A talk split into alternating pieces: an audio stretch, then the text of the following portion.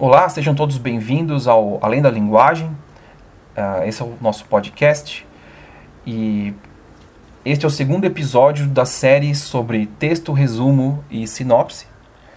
Uh, neste capítulo aqui a gente vai conversar sobre o que é o resumo. Uh, o processo de redução da informação ele acontece naturalmente, como a gente já conversou no primeiro episódio. Se você não ouviu ainda, fica aqui convite para você escutar. Uh, e falando sobre a produção de texto, uh, que o resumo é, né, o resumo, ele reduz uma informação, concorda? E ele é o mais o, o tipo mais comum de redução de informação na forma de texto do meio acadêmico. E ele é usado como método de estudo, técnica de ensino, avaliação de desempenho, enfim, tudo isso uh, abrange o que é um resumo. E apesar de ser uma prática comum e ser livre, né, você faz como você achar melhor, uh, o resumo ele já foi normatizado pela BNT, certo? Uh, talvez você não soubesse dessa, dessa, informação, mas quem já fez algum trabalho acadêmico, quem já fez monografia, TCC, enfim, já teve algum contato com a, a norma a respeito de resumo. Ah, para quem não sabe qual que é, é a NBR 6028. E aí ela classifica o resumo em três tipos: crítico, indicativo e informativo. E dá até regras sobre cada um deles, né? E aí você para para pensar, nossa, mas o resumo não era aquela pagininha que eu escrevia sobre o livro que eu li, sobre algum assunto que eu vi. É exatamente isso, né? E a BNT, ela trata esse resumo, que seria o resumo resumido, né? Eh, mais, mais resumido de todos, como indicativo.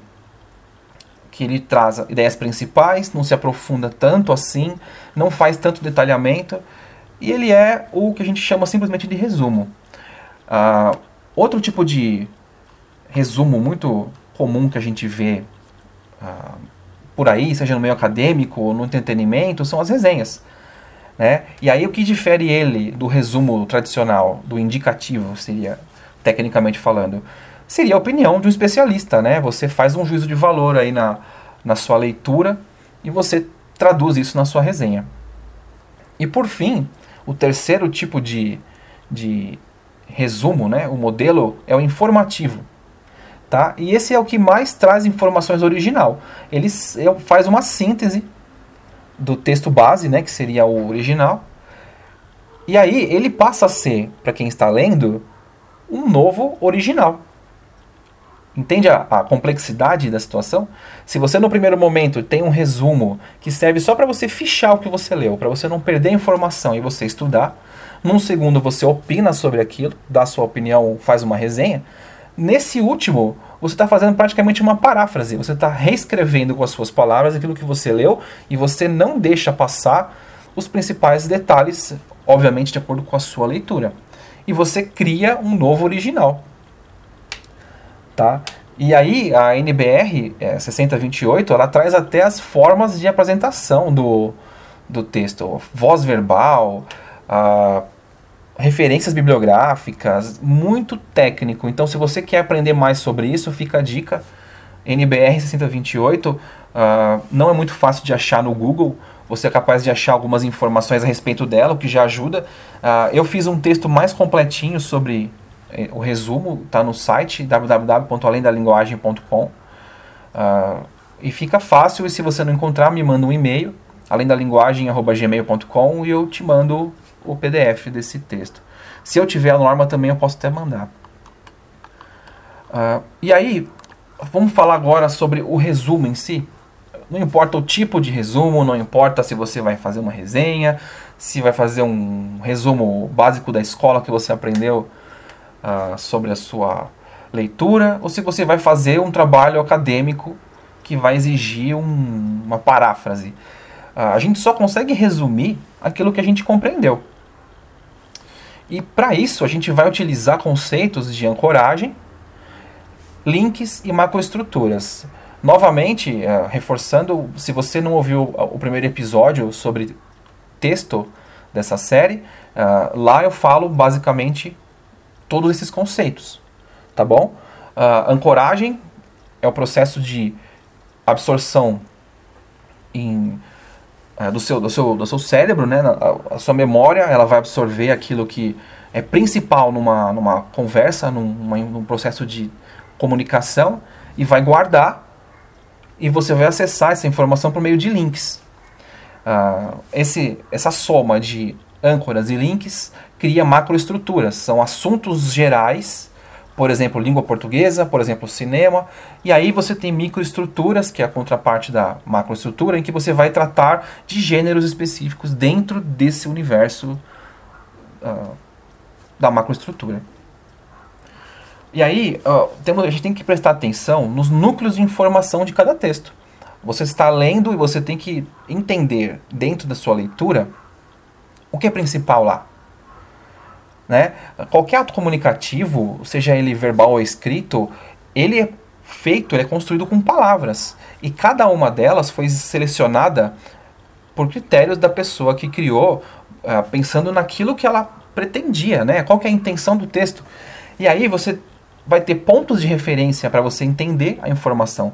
E isso é automático. A gente quando está ouvindo, por exemplo, você está escutando esse podcast, você está ah, raciocinando já o que eu estou dizendo e Obviamente, ele vai fazer sentido em alguns momentos para você com base no que você já sabe. E aquilo que for novo vai se agregando ao que você já tem.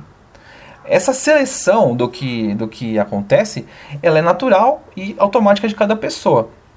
O restante vai ser apagado, né? vai ser diluído com o passar do tempo. Uh, não existe um prazo, obviamente, para isso, depende da pessoa, depende das suas atividades, a quantidade de informação nova que chega para você, né? Do, do, do ambiente que você está imerso.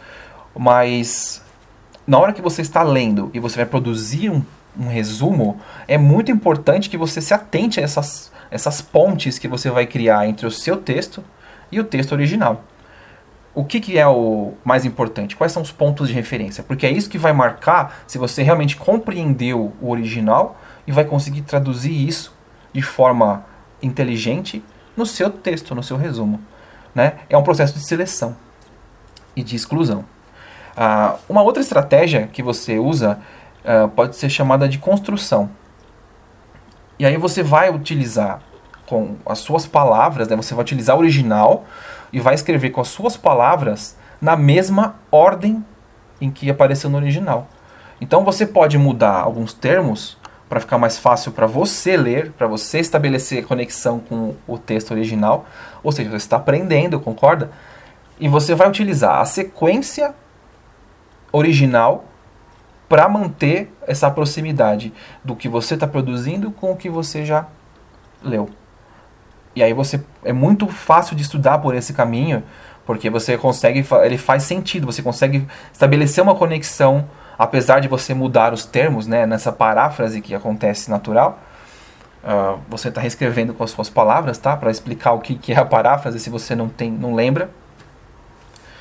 E aí isso vai fazer sentido para você. Então, colocando esses dois processos de seleção e exclusão e de construção, o de seleção e exclusão, ele torna mais genérico, mais próximo do original, porque você está usando algumas palavras do original. Então, se outra pessoa for ler esse seu resumo, ela vai conseguir entender de forma muito mais fácil o original.